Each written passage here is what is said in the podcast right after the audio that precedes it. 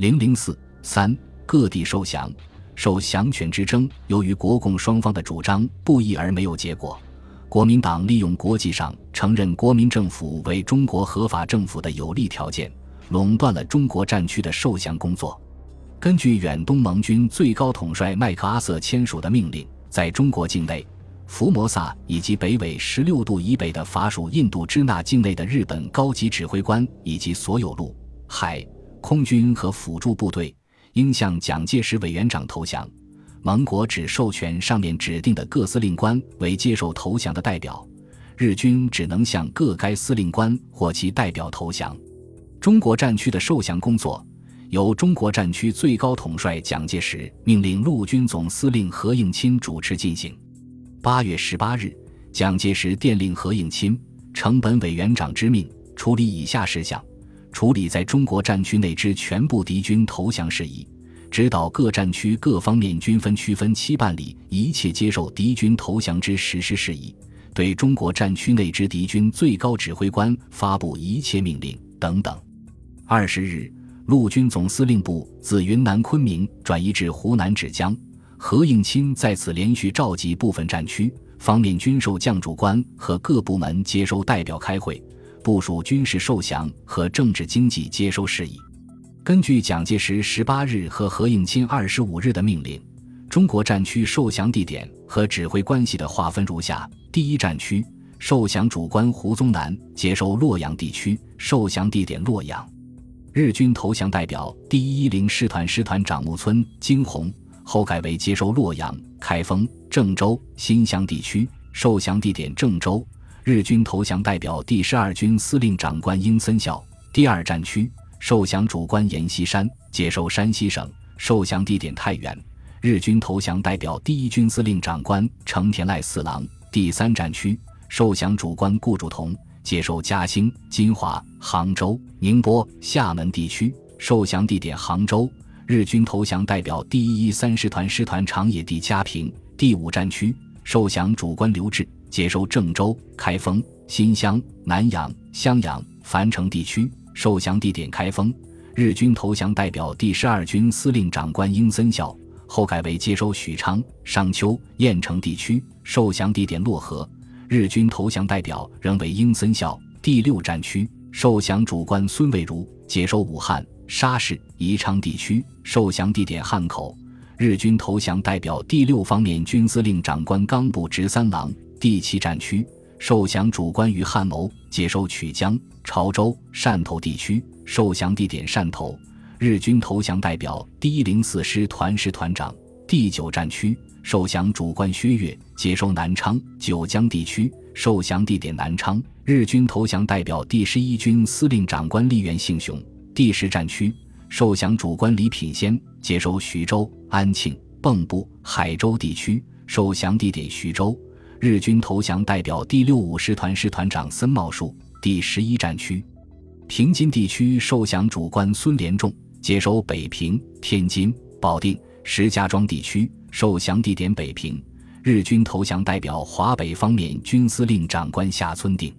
济南、青岛。德州地区受降主官李延年接收济南、青岛、德州地区，受降地点济南。日军投降代表第四十三军司令长官细川忠康。第十二战区受降主官傅作义接收热、察、绥三省，地点归绥。日军投降代表蒙将军司令长官根本博。第一方面军受降主官卢汉接收越南北纬十六度线以北地区，受降地点河内。日军投降代表第三十八军司令长官土桥永义，第二方面军受降主官张发奎接收广州、香港、雷州半岛、海南岛地区，受降地点广州。日军投降代表第二十三军司令长官田中久一，第三方面军受降主官汤恩伯接收南京、上海地区，受降地点南京、上海。日军投降代表第六军司令长官石川次郎。第十三军司令长官松井太久郎，第四方面军受降主官王耀武接收长沙、衡阳、岳阳地区，受降地点长沙。日军投降代表第二十军司令长官板西一良。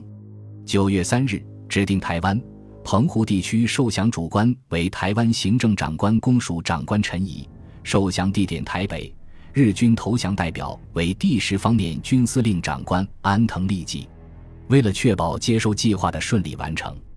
陆军总部首先令各接收单位派出前进指挥所，先行到达接收地点，安排监督日军投降事宜。待准备完毕后，即行正式受降仪式。八月二十七日。陆军副参谋长冷心飞抵南京，设立陆总前进指挥所，进行受降和接收的准备工作。九月九日，中国战区日军投降仪式在南京举行。当天，蒋介石向投降日军发出中国战区最高统帅命令第一号，指示日军投降的具体事项：一、停止敌对行动，暂留原地待命，保管武器装备及一切资产建筑，严守纪律及秩序。保护战俘及平民，扫除交通障碍。二、提交部队武器装备、建筑设施的详细情况报告。三、报告日侨情况，通知其留驻现地或指定地点。四、一切军政官员需协助接收。五、日军及其一切文武官员和人民，对于本命令及以后之命令，需静静服从。倘有迟延或不能施行者，将立刻严惩违反者及其负责之军官。除此之外，中国陆军总司令部还给冈村宁次发出若干命令，只是投降具体事项，尤其注重于要求日军维持治安，等待指定接收部队到达。各地受降仪式举行的时间是：第一战区九月二十二日，第二战区九月十三日，第三战区九月十六日，第五战区九月二十日，第六战区九月十八日，第七战区九月二十五日，第九战区。九月十四日，第十战区；九月二十四日，第十一战区北平；十月十日，济南；十二月二十七日，第十二战区；九月二十八日，第一方面军；九月二十八日，第二方面军；九月十六日，第三方面军与南京受降典礼同时进行；第四方面军；九月十五日，台湾地区；十月二十五日。少数地区因接收军队未能及时到达而延至一九四六年初才缴械完毕，如天津、青岛就是由美国海军陆战队先行代理受降。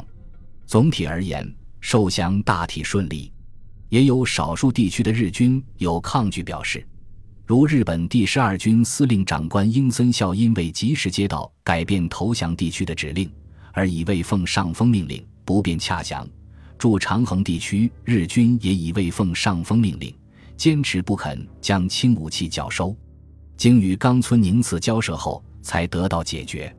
向中国战区投降的日军总数为一个总司令部、三个方面军司令部、十个军、三十六个师团、四十一个独立旅团、十九个独立警备队、六个海军陆战队，总人数一百二十八万三千二百四十九人。其中，华北方面军三十二万六千二百四十四人，华中第六方面军三十三万零三百七十六人，京沪地区的第六、十三军三十三万零三百九十七人，广东第二十三军十三万七千三百八十六人，台湾第十方面军十六万九千零三十一人，越南北部第三十八军两万九千八一十五人。投降地点集中在中国和越南北部的九十八个城市。在东北，